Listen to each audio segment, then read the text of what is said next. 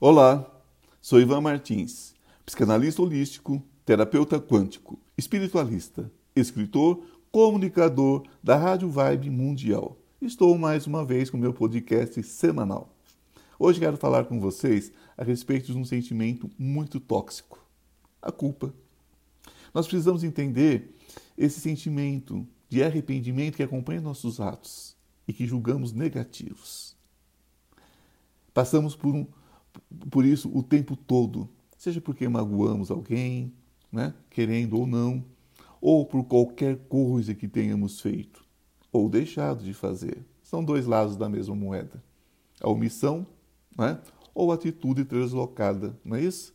E geralmente pegamos pesado em relação tanto ao outro como a nós mesmos, principalmente a nós mesmos. Afinal, temos valores, né? temos crenças limitantes, na maioria das vezes, senso de, do, do que é moral, amoral e imoral. Né? E quando violamos isso, nos julgamos com muita severidade, na maioria das vezes.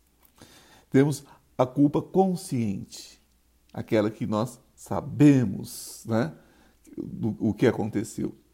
E é inconsciente. A gente se sente culpado, não sabe nem por quê. Pode ser pela imprudência, quando agimos sem pensar, né? vamos atropelando tudo que tem pela frente, ou pela negligência, quando deixamos de agir. Né? Então, são exemplos de culpa.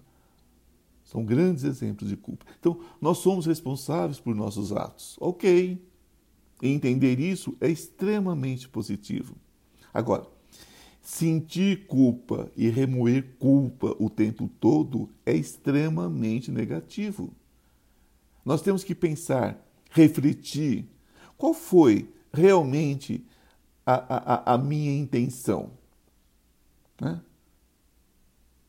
Será que foi realmente minha responsabilidade?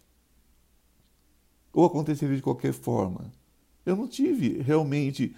É, é, é, eu não tive realmente influência nessa situação. Ou a, a, minha influência foi, foi uma parcela só. Né? Nós estávamos em grupo. Qual foi a minha parte dessa responsabilidade? A culpa vem exatamente quando eu não sou capaz de fazer essa reflexão. Então, acabamos sentindo culpa até mesmo quando o resultado era inevitável ou fora do nosso controle. Porque nós não somos responsáveis pelo controle do outro. Então, a primeira coisa a fazer é refletir e entender nossa responsabilidade dentro da situação. E para isso é preciso ter inteligência emocional e autoconhecimento de forma mais profunda. Então reconhecemos qual foi a nossa real intenção e a nossa parcela na responsabilidade diferentemente da culpa que nos, né, que nos sobrecarrega emocionalmente. Essa é extremamente negativa, como já disse. Responsabilizar-se é entender o que de fato aconteceu sem se martirizar, sem carregar a cruz do mundo nas costas. Nós nos libertamos ao aprendermos com os nossos erros, entendendo que eles fazem parte do nosso aprendizado então nós diminuímos nossas construções de acordos de sofrimento. Evitamos repetir os mesmos erros no futuro, mas sem o peso da culpa. E assim podemos nos tornar pessoas melhores, evoluir com empatia e, sobretudo, com resiliência, fugindo dos estigmas, dos tabus impostos pela sociedade, que tenta colocar tudo e todos em caixinhas, e o não pertencer a certas caixinhas pode gerar esse sentimento de culpa também, por não corresponder às expectativas dessa sociedade hipócrita. Né? Como vocês sabem, sou psicanalista. Então eu lido com todo tipo de pessoas.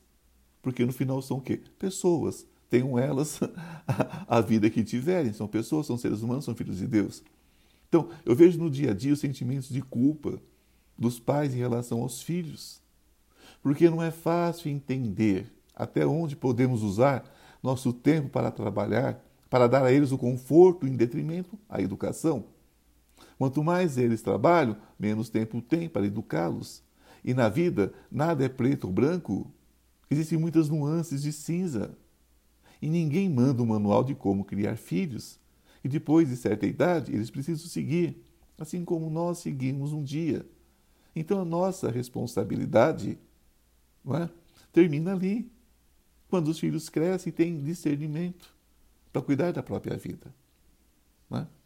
Outro aspecto, eu vejo com muita frequência o que acontece com a comunidade LGBTI, né?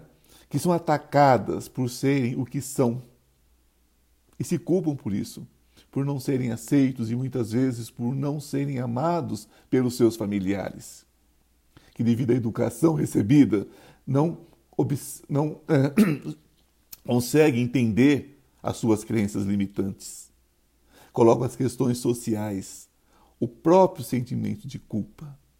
Onde foi que eu errei? Olha o orgulho, né? Acima do amor. Acima do amor. E os dois lados sofrem muito. Os pais por opção, que ficam mergulhados na, na ignorância. Né? E os filhos pela condição, porque não tem como mudar. Né? Nós estamos falando aqui dos, do caso dos LGBTIs, não é isso? Os filhos também sofrem pelos pais. Qualquer, todos os filhos, né, em algum momento da vida, sofrem pelos pais. Pois sentem culpa né, pela vida dura, pelos sofrimentos, né, pelo trabalho que deram. Né? Afinal, os pais também não cansam de lembrar os filhos o quanto trabalharam, o quanto lutaram para que eles tivessem a sua vida, né? para que eles estudassem, para que eles crescessem, enfim. Então, é, isso acaba desenvolvendo um sentimento de culpa nos filhos também. Principalmente quando os deles chegam, né? Ou pela atenção que não deram aos pais enquanto estavam por aqui. Pessoas com transtornos alimentares, que se culpam por não se encaixarem no padrão de beleza pré-estabelecido, né? aquela beleza que aparece nas revistas, né? como se tivesse nascido daquele jeito, a perfeição da perfeição da perfeição, né? naquilo que está dentro daquela caixinha pré-estabelecida como beleza. Não é isso? E que faz com que muitos jovens, muitos adolescentes principalmente, tenham transtornos devido à culpa que sentem por não conseguirem alcançar aquele objetivo né, inalcançável. Porque nós vivemos num país é, miscigenado, um país onde as pessoas são lindas, mas nós não temos um padrão, né? Nós não temos um padrão para querer é, é, é, é, ter a mesma aparência de uma nórdica. Não é isso? Então a gente fica é, correndo atrás de um objetivo inalcançável. Né? Ah, os dentes perfeitos, mas aquilo está coberto de porcelana. Não é isso? É, se você tem uma descendência asiática. Como é que você quer ter o corpo de uma mulata, né? de uma negra? Se você é negra, como é que você quer ter o, o, o cabelo de uma mulher nórdica? Quer dizer, gente, é, é beleza em vários, né? É, existe beleza e beleza, e tudo é muito lindo, o ser humano é maravilhoso. Mas o que, que acontece? A pessoa quer aquilo que está na capa das revistas, a pessoa que é aquilo que está fazendo sucesso naquele momento. E hoje nem se fala mais de revista, estamos falando de internet, nós estamos falando de televisão, estamos falando de cinema, enfim. Aqui nós já saímos, gente, do simples sentimento de culpa aceitável, digamos assim, né? Eu acho que nenhuma culpa é aceitável, mas enfim. Mas nós já partimos para uma doença, né? Já partimos para depressão, para ansiedade, para pânico, anorexia, bulimia, e quer saber de uma coisa? Buscar culpar ou saber de quem é a culpa, além de não resolver, cria-se novas culpas, novos problemas. É o caso de um relacionamento que termina, de quem é a culpa? De ninguém.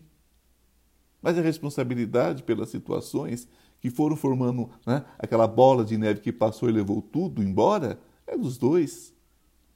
No nosso ambiente de trabalho, a mesma coisa.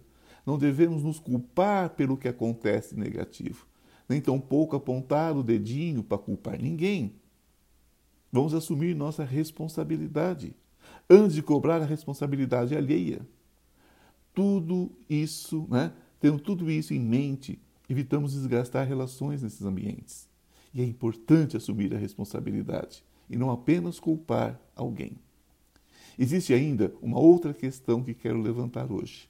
Eu chamo de desculpite aguda. Né? O que é essa desculpite aguda? Faz. Ela faz com que vivamos arrumando desculpa para não fazermos o que precisamos fazer nas mais variadas situações, para depois sentirmos culpa e nos martirizarmos. Porque é assim que cumprimos né, os nossos contratos de dor, de tristeza, que podem ter vários nomes, como falta de prosperidade, solidão, né, relacionamentos familiares complicadíssimos e por aí seguimos. A culpa é um caminho trevoso, né, escolhido por muitos para justificarem suas lamentações. Nós não devemos esquecer da máxima que diz que não existe culpados simplesmente porque não existe vítimas. Porque se as vítimas existissem, Deus não seria Deus. Porque a única coisa que Deus não pode deixar, não, não, não pode na vida dele, né, na sua existência, é deixar de ser Deus, é deixar de ser perfeito. Né? E ele não escolheria um filho para sofrer e o outro para sorrir. Não é? Deus não interfere nisso. São as nossas escolhas. Deus é perfeição e sempre estará tudo certo como está porque tudo estará de acordo com aquilo que nós acreditamos, com aquilo que nós aceitamos, aquilo que nós escolhemos, né? que nós iremos viver. Como nós iremos viver, de que forma nós iremos viver. Certo?